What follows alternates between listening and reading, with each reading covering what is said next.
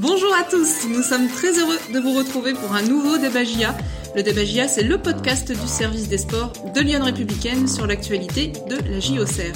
Le débat GIA, c'est donc un débat de 15 minutes autour d'une question, les coups de cœur et coups de gueule de nos journalistes, les réponses aux questions que vous nous avez posées sur lyon.fr et sur les réseaux sociaux, sans oublier l'interview de la semaine. Et pour ce nouveau débat j'ai à mes côtés Benoît Jacquelin et Julien Benvoili, journaliste au service des sports de Lyon Républicaine. Salut Benoît, comment vas-tu? Salut Sabrina, salut à tous. Euh, ben on va pas se mentir, on est fracassé après 1200 euh, bornes euh, et un 6-0. C'est pas tous les jours qu'on fait ça et, voilà, on va avoir le plaisir d'en discuter pour retrouver un peu le sourire. Salut Julien, est-ce que tu vas un peu mieux que Benoît Bonjour à tous, euh, ouais c'est un peu dur, c'est comme un boxeur le lendemain d'un gros chaos, c'est un, petit peu compliqué mais euh, comme tout le monde on va s'en relever. Ouais, je pense que nos auditeurs, euh, internautes sont un peu dans le même état que nous. Euh, messieurs, vous allez débattre aujourd'hui autour d'une question qui est la suivante. Défaite 6-0 de la GIA à Toulouse. Gros accident ou réelle alerte? Parce que oui, la GIA s'est lourdement incliné 6 buts à 0 le samedi 16 euh, octobre hein, sur le terrain du, du TFC. C'était pour la 12e journée de Ligue 2. Elle recule donc au classement. Alors messieurs, Petite prise de température, euh, défaite 6-0 de la GIA Toulouse, gros accident ou réelle alerte, Benoît, tu dirais quoi? Euh, je dirais c'est un gros accident qui peut devenir une réelle alerte peut-être. Euh, euh, non, mais au-delà du voilà du, du, jeu de mots ou quoi, c'est euh, c'est un truc hors du commun. Voilà, 6-0, une défaite de cette ampleur-là, ça arrive jamais. la plus grosse défaite c'était 7-0 contre contre Lens en, en 2005. Donc voilà, ça, ça remonte. Même dans le championnat de Ligue 2 cette année, il y aura peut-être pas plus gros score. Euh, donc voilà, c'est forcément des scénarios de match un peu particuliers. Après, euh, bah voilà, ça peut euh, cacher des, des raisons euh, un peu plus profondes que ce qui s'est passé uniquement sur 90 minutes. Il peut y avoir des, des raisons un peu plus profondes. Donc ça demande, je pense, un travail ouais de bien analyser, ce qui est pas facile quand on prend une, telle claque. Mais il faut essayer de se, de se pencher là-dessus pour voir un peu qu'est-ce qui a explosé dans, dans ce match. Petite prise de température du côté de Julien, qu'est-ce que tu dirais? Gros accident ou réelle alerte? Euh, le 6-0, c'est un simple accident, parce que à mon avis, on, la GIA peut rejouer le match 20 euh, fois. Elle le perdra qu'une seule fois 6-0. Malheureusement, c'est celui qui comptait. Euh, après, je pense qu'il y a une vraie alerte s'il si, faut comparer en fait tout simplement les deux équipes. Aujourd'hui, euh, force est de constater que la GIA boxe pas dans la catégorie de Toulouse. Donc, euh, tout dépend où le curseur a été placé. Si, si le but c'est d'être dans les deux premiers, bah, à mon avis, malheureusement, il n'y a plus qu'une place parce que Toulouse est bien au-dessus euh, de la GIA parce qu'il y avait plus d'absents du côté toulousain qu'au Serrois, on va pouvoir en reparler.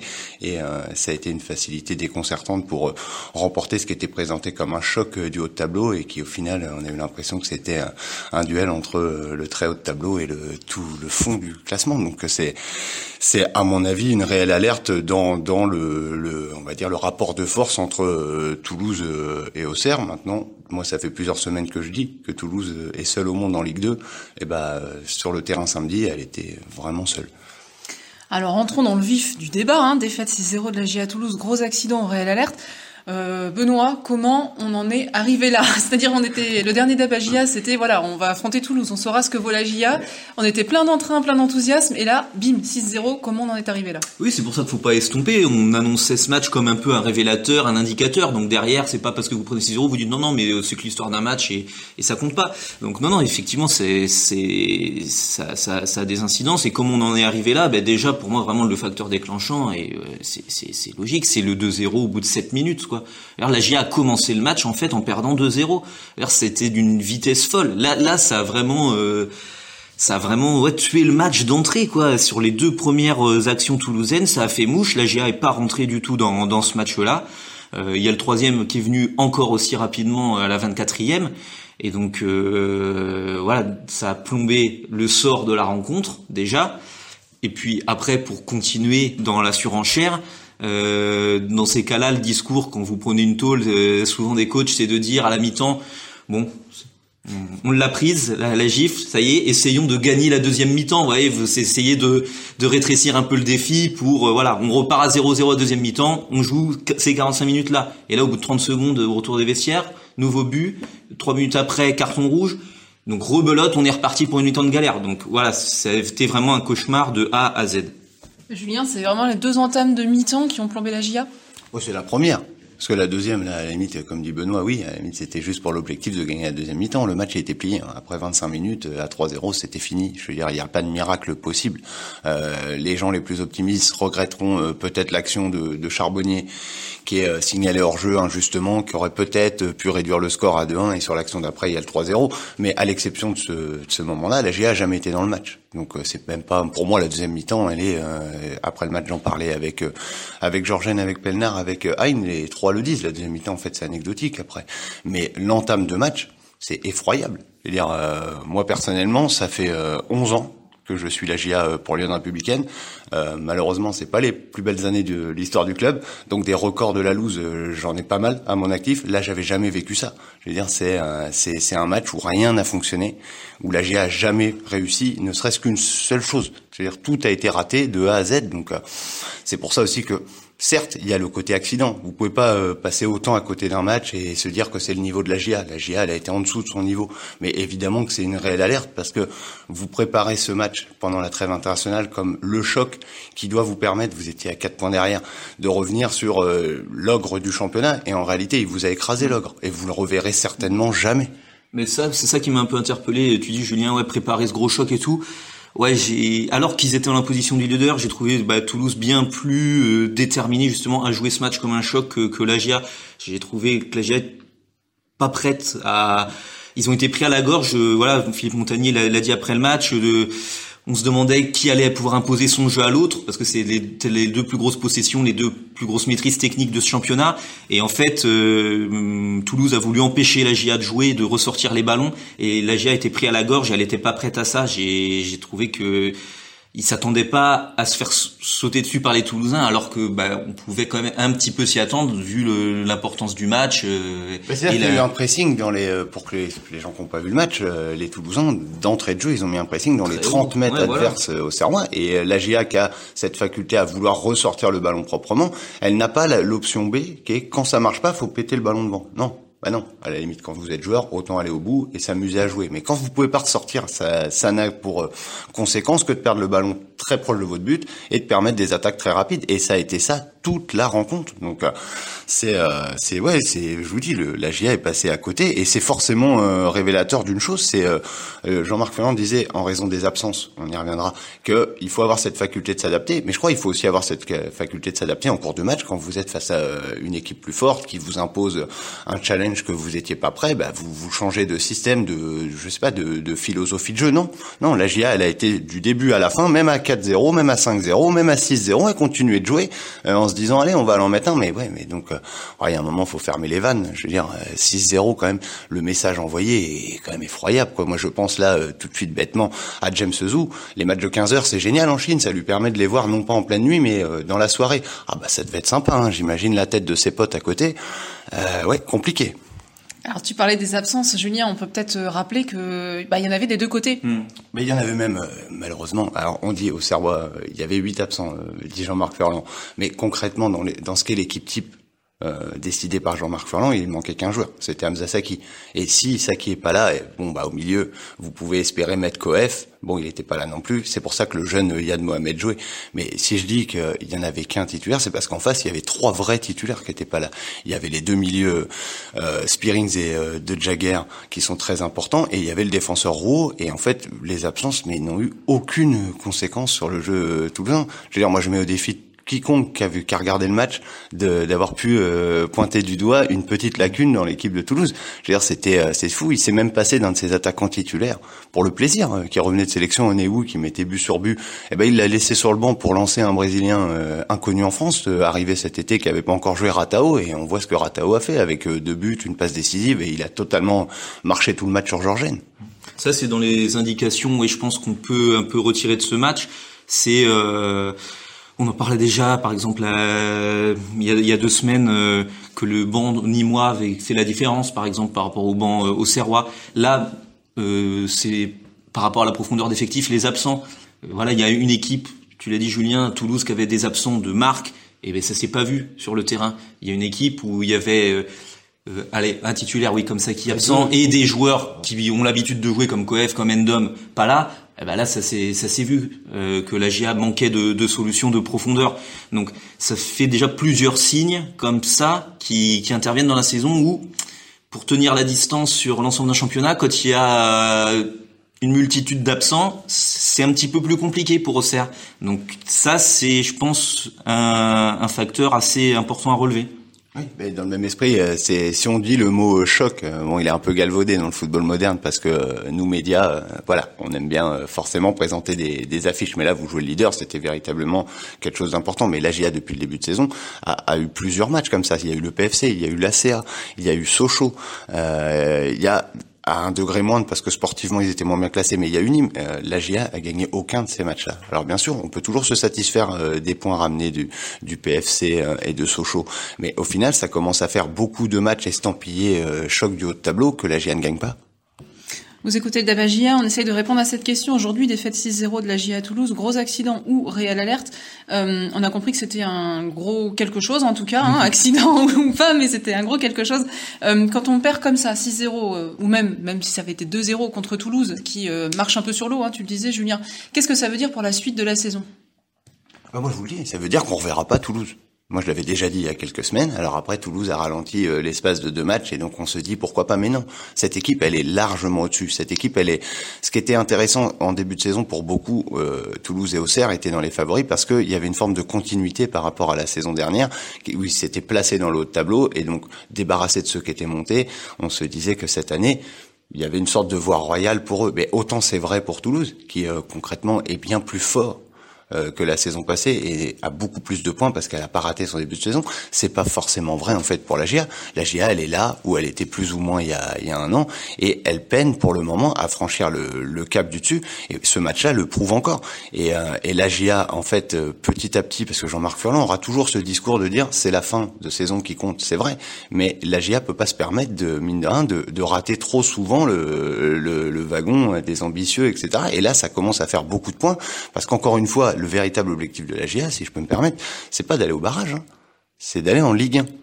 Et donc, le meilleur moyen d'aller en Ligue 1, c'est encore d'être dans les deux premiers. Et là, quand on voit que Sochaux continue peut-être à faire des petites victoires, mais continue à gagner, le fossé, il commence à s'agrandir. Et donc, ça ne va faire que renforcer la pression très tôt dans la saison. Et c'est pas évident de se lâcher quand vous avez la pression. Ça doit être super compliqué à digérer aussi quand on prend un 6-0 mmh. comme ça sans réaction. Benoît, vous étiez tous les deux à Toulouse, euh, vous avez pu discuter pas mal avec mmh. Jean-Marc Furlan et les joueurs. Co comment ils digèrent ça? Voilà, c'est pour ça que je disais euh, au tout début une grosse alerte qui peut être euh, une, un gros action qui peut devenir une réelle alerte. C'est quelle sera la conséquence après? Comment la GIA va digérer ça?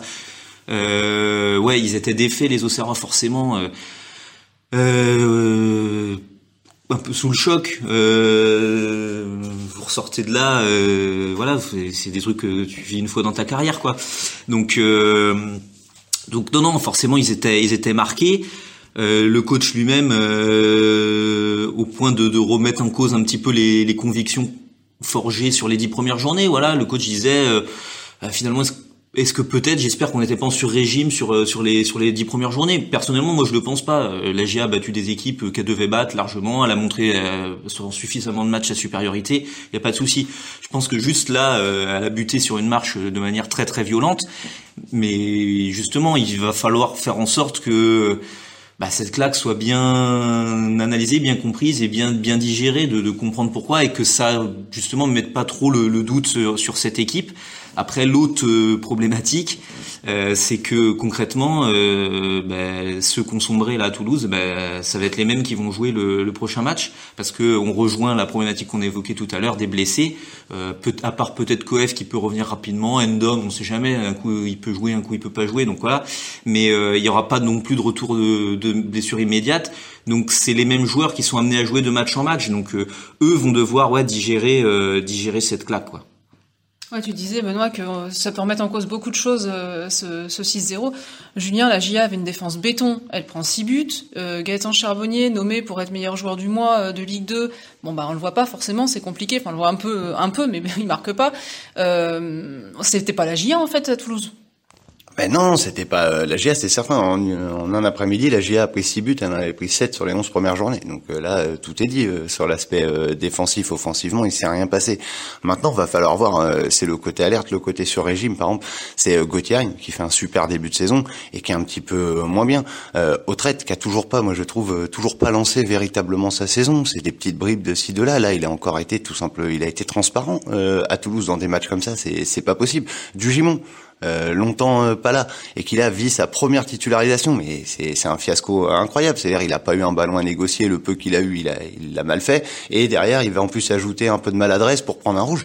Je veux dire c'est euh, c'est très difficile. Benoît dit, va falloir analyser. Voilà, euh, nous, on a un œil d'observateur euh, attentif, mais voilà, c'est pas notre métier euh, d'être au sein d'un club et d'analyser. Le staff va avoir effectivement beaucoup de travail pour savoir qu'est-ce qui est l'échec d'une journée, puisqu'en fait, c'était aussi ça que les joueurs essayaient de mettre en avant, la méthode Coué, de se dire, allez, c'est un jour sans, ça arrive. Bon, là, ça a été violent en une fois. Faut espérer qu'il n'y ait pas de suite. Maintenant, j'ai peur quand même que un 6-0 puisse pas juste s'expliquer par le, le, fait que vous êtes passé à côté. Après, s'il faut essayer de se, de, de se convaincre que c'est pas si grave, par exemple, une chose qui est quand même importante de noter, c'est que c'était la deuxième fois que la GIA jouait à 15h euh, cette saison. Toulouse, en fait, c'est son horaire habituel. Toulouse joue plus souvent à 15h qu'à 19h. Voilà, Toulouse, c'est l'équipe phare du championnat qui est pris régulièrement pour l'affiche du samedi après-midi. Donc peut-être qu'ils avaient aussi cet avantage-là, en plus d'être chez eux, je, je, ne sais pas. Mais euh, mais moi, j'ai peu, voilà, j'ai j'ai du mal à, j'attends quand même de revoir la GIA faire une grosse prestation pour réellement avoir envie de, de penser que euh, c'est qu'un c'est qu'un simple accident. Parce qu'après, si on si on dézoome un tout petit peu, dans les prestations qui ont été faites à Sochaux, dans les prestations qui ont été faites depuis le match de Rodez d'ailleurs. Euh, Rodez, ça a été une victoire 1-0, mais avec une, un très gros match de Sarrois depuis. C'est pas non plus euh, phénoménal dans le jeu, c'est poussif. En fait, la GIA, et on en revient à la question du départ, qui était le nombre de buts, la GIA était devenue une équipe plus solide que réellement offensive. Bon, bah, le jour où elle perd sa solidité, voilà, super, ça en fait 6 de prix. Alors après, hein, pour rappeler euh, l'emblématique euh, dicton euh, local, vaut mieux en prendre une fois 6 que 6 fois 1, mais malgré tout, si on peut éviter de prendre une fois 6, c'est pas mal non plus. Hein. Bah là, c'est fait. Hein, on va pas l'effacer celui-ci. Et tu parlais de la programmation télé, Julien, et la le prochain match, ce sera le lundi 25, 20h45. Donc en fait, la GIA va pas rejouer tout de suite. Benoît, ça peut influer. Alors, est-ce que ça peut les aider à digérer ou est-ce qu'au contraire, ça peut leur permettre de gamberger? Ouais, voilà, on peut, on peut prendre ça un peu de deux manières. C'est vrai que moi, j'ai tendance à penser que c'est pas génial de devoir attendre là dix jours avant de avant de rejouer, euh, rejouer après tout le monde et la GIA aura certainement encore perdu un peu de, de place et de terrain au classement au moment de jouer euh, en clôture de, de la 13e journée. Ouais, je trouve c'est pas génial. Aurait mieux valu euh, rejouer, je pense le, le, le samedi. ça sera un prochain match à domicile, pareil. Je pense que euh, l'environnement aussi aura un rôle à jouer. Je pense que ça sera important de, retrouver un stade de la Baie des Champs où jusqu'à maintenant euh, il y a eu une belle ambiance, euh, il y a eu de belles affluences. J'espère que voilà pour le pour j'espère pour les joueurs que le, public sera pas trop marqué non plus par cette défaite 6-0. Jusqu'à maintenant tout se passait bien donc je pense qu'il va falloir aussi les, aider à, digérer tout ça. On, verra ce, cette réception de Bastia. Merci messieurs, le quart d'heure de débat est écoulé. J'espère qu'on a aidé nos, internautes euh, à se faire leur idée sur cette question. Défaite 6-0 de la GIA à Toulouse, gros accident ou réelle alerte. On verra ça notamment contre Bastia dans, une dizaine de jours maintenant. Euh, avant de passer aux questions justement de nos internautes, chacun de vous va nous donner son coup de cœur ou pousser son coup de gueule. On va commencer par Benoît. Coup de cœur ou coup de gueule? Euh, c'est un coup de gueule. C'est un coup de gueule sur une petite info euh, de la semaine euh, sur la Ligue 2. Le calendrier de la, de la saison prochaine a, a été dévoilé. La surprise au pied du sapin, c'est qu'il y aura une journée le 27 décembre, un Boxing Day à la française, comme il dit comme ils disent.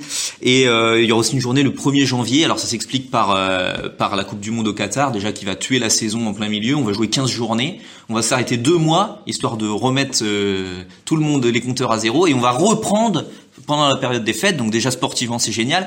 Et puis après même au niveau bah, du vis-à-vis du public, je trouve euh, ouais, autant c'est une tradition en Angleterre de jouer pendant les fêtes, autant je pense peut-être pour les téléspectateurs, ça peut être sympa pendant les fêtes de se mettre un match à la télé. Encore que le 1er janvier, j'imagine qu'on est tous autour de la table, euh, enfin la plupart d'entre nous, avec des, proches pour euh, pour passer la nouvelle année. Autant aller au stade, ça me paraît compliqué euh, pendant les fêtes. Il y a des gens qui sont pas là, tout simplement.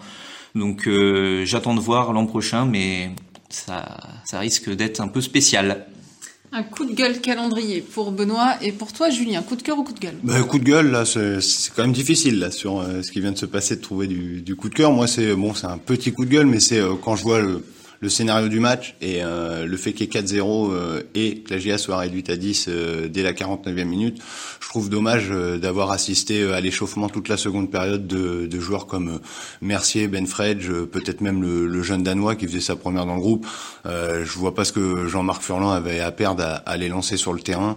de toute façon, le match était, était fini. La seule chose qu'il avait à gagner, c'était de perdre d'autres titulaires en vue du match prochain. Donc voilà, je regrette de ne pas les avoir vus entrer en jeu. Un coup de gueule également pour toi, Julien. Merci, messieurs, pour vos bah, coups de gueule, tout court, de la semaine. Je vous propose tout de suite de répondre aux questions de nos internautes. Ils nous les ont envoyées sur yon.fr ou sur les réseaux sociaux. On va commencer par celle de Philippe, supporter depuis 46 ans, nous dit-il. Euh, Philippe nous dit bonjour et s'étonne sur le fait qu'Arcus ne soit plus titulaire. Serait-il sur le départ demande Philippe. Oui, surtout en fin de contrat, ça, euh, on a déjà parlé euh, la dernière fois. C'est donc euh, après, c'est, je dis pas que c'est lié à ça, mais c'est c'est dur de l'occulter. Jean-Marc Furlan, pour le moment, fait confiance depuis trois matchs à Georgène. c'est aussi parce que dans le jeu offensif d'Arcus cette saison, il y a moins de d'efficacité que par le passé, et on sait que Jean-Marc Furlan a une vision quand même très offensive de, de son football, donc il aime logiquement la touche technique de Georgène et sa qualité de relance, de centre, etc il faut reconnaître que défensivement, là, euh, encore plus quand on parle après le match de, Toulouse, on peut peut-être euh, regretter l'impact que pouvait amener dans son couloir euh, Arcus, notamment dans les duels. Mais voilà, c'est pas forcément qu'il est sur le départ aujourd'hui, mais il est tant, ouais, tant qu'il n'y a pas de prolongation, il est sur le départ dans les mois à venir. Voilà pour Arcus, Philippe. Par, parlons de Dugimon avec Daniel. Daniel nous demande, ne pensez-vous pas que Dugimon est trop âgé pour tenir sa place dans cette équipe, Benoît? Pas trop âgé, euh, il y a six mois, euh, tout allait bien. Il marquait 15 euh, buts, voilà, il a juste six mois de plus. Et par contre, il a une, un long arrêt de en plus, quoi. Ça, ça c'est quand même hyper pénalisant. Il a raté toute la prépa avec cette blessure au dos, donc il a mis du temps à, revenir. Là, ça fait quelques semaines qu'il est de retour à l'entraînement. Il a fait des entrées en jeu. Là, c'était sa première titularisation. Euh, voilà, pour le coup, tout à l'heure je disais, la GIA était pas prête à jouer ce choc. Lui, je trouve, en faisait partie. Alors d'autant plus parce que voilà, il a, il manque de, temps de jeu et je trouve il n'était pas dans, dans l'intensité de ce, de ce match-là. Et quand il a voulu peut-être mettre un peu plus d'engagement, bah, il a pris le rouge malheureusement. Donc euh, un peu compliqué. Après, euh, voilà, je pense pas que ce soit spécifiquement l'âge. Forcément, on, on, se focalise un peu là-dessus dès qu'on flirte les 34-35, on regarde sur tout ça. Mais euh, enfin pour moi, c'est surtout un joueur qui manque de, temps de jeu, plus que, que d'années en trop. Euh, on a des questions de préparation physique, avec notamment celle d'André. Euh, que se passe-t-il à l'AGIA Pourquoi tant de blessés au bout de la douzième journée? La préparation est-elle bien réalisée? La préparation, l'effectif, les préparateurs physiques, le programme, etc. sont-ils performants, euh, Julien? Qu'est-ce qu'on peut répondre à André? Oui, bah, moi, je suis pas compétent pour pour, juger du, du, du, côté efficace du travail au cerveau pas. Ce qui est, ce qui est à noter, et c'est important, c'est que sur les huit blessures recensées actuellement, six sont liées à des coups et deux seulement à des pépins physiques. Donc c'est quand même euh, voilà des coups. Ça, vous pouvez être euh, le joueur le mieux préparé au monde. Je veux dire, si vous prenez un attentat sur le genou, euh, votre genou, c'est pas parce qu'il est bien préparé qu'il va tenir. Hein.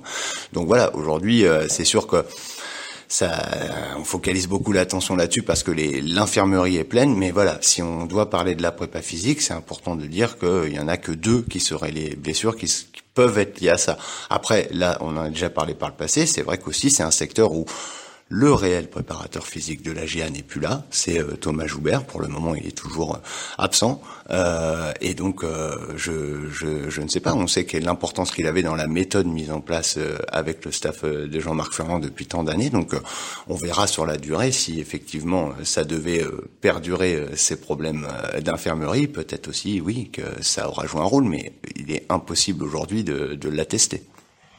Sur la même question de la prépa physique, Yves compare la GIA aux autres équipes. Euh, il nous demande la GIA n'a-t-elle pas un déficit athlétique et physique par rapport aux autres grosses équipes du championnat, Benoît? Ah, peut-être peut-être là ça se voit contre Toulouse qui est une équipe très athlétique pour le coup déjà c'était le cas l'an dernier et euh, euh, ça s'est encore vu là cette saison et, sur le match de, samedi c'est une équipe avec des monstres un peu physique. Donc euh, voilà. Après, je pense pas que la GIA a un déficit athlétique. Après, on a les on a les défauts de ses qualités aussi. Quoi. On a plutôt la GIA est plutôt une équipe euh, joueuse et, plutôt technique. On n'est pas dans des registres de Golgoth quoi. Donc euh, voilà. après, je pense chacun a, ses atouts et je pense pas que ce soit un handicap particulier pour la GIA. Alors attention, il faut répondre à Patrick. Entre les joueurs qui n'ont pas le niveau de Ligue 2, ceux qui accusent leur âge et les autres qui sont loin de leur niveau de l'an passé, n'avez-vous pas vu cette équipe trop belle pour jouer les premiers rôles demande Patrick. Euh, non, bah, comme l'a dit Benoît tout à l'heure, donc euh, bah, moi je partage ta vie, je, je regrette rien des paroles euh, qu'on a prononcées euh, par le passé en ce début de saison. Euh, la GIA, pour le coup, a quand même le potentiel effectivement de viser très haut. Elle l'a montré avec un jeu quand même léché et plutôt séduisant dans plusieurs rencontres depuis le début de la saison. Peut-être effectivement là les chocs euh, se sont un peu accumulés. Peut-être qu'elle accuse quelques quelques limites. Après, je laisse euh, Patrick euh, voilà assumer ses paroles. Moi, je sais pas qui est visé dans les joueurs trop vieux, dans les joueurs pas au niveau de Ligue 2, etc. Ça, c'est vrai que c'est c'est toujours assez. là, on est en train de parler après un 6-0. Encore une fois, moi, je, je personnellement, j'ai Patrick nous a pas interrogé à l'époque après une victoire si on était en train de dire que la GIA était trop belle. Si lui l'avait l'avait senti comme ça. Bah, bah, peut-être que l'avenir lui donnera raison. Mais pour le moment, euh, autant j'assume totalement la parole de dire que l'AGIA est pas dans la catégorie de Toulouse, qui est bien au-dessus, mais je vois pas sincèrement ce que l'AGIA a envié à Sochaux, qui est actuellement deuxième du championnat. Alors pour Michel, on n'est pas forcément les seuls à voir la GIA trop belle. Michel euh, nous demande euh, si les joueurs ne se surestimeraient pas trop à l'image d'Autrette et de ses déclarations arrogantes d'avant-match. Ouais, ça fait un peu de bruit euh, cette histoire. Euh, ça avait déjà été le cas euh, l'an dernier, c'était avant Sochaux, il me semble, où il aime bien peut-être être un petit peu dans la provoque, Mathias Autrette. Et, là concrètement, ce qu'il a dit, c'est que avant d'aller à Toulouse, en gros, bah, il n'en faisait pas forcément une montagne et que Toulouse était prenable et que il préférait jouer à la GIA qu'à Toulouse. Mais en même temps, un joueur qui dirait l'inverse, ça serait inquiétant. Moi, je La GIA avait rien à envier en termes d'effectifs à Toulouse. Et là, malheureusement, je trouve l'après-midi lui a donné tort. Oui, mais après, voilà, bon, c'est des paroles, euh, voilà, bon, c'est euh, après, euh, en tout cas, ce qui est, il a pris le retour de bâton, hein, vu le scénario du match, voilà, le public l'a sifflé à sa sortie parce que voilà, ça avait fait un peu de bruit, c'était partagé sur les réseaux sociaux, tout ça. Bon, après, moi, j'y prête pas plus d'importance que que ça.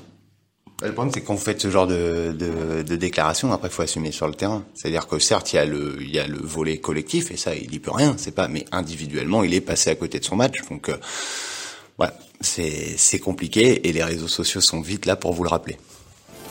Merci messieurs d'avoir répondu aux questions de nos internautes. Merci à tous de nous les avoir posées.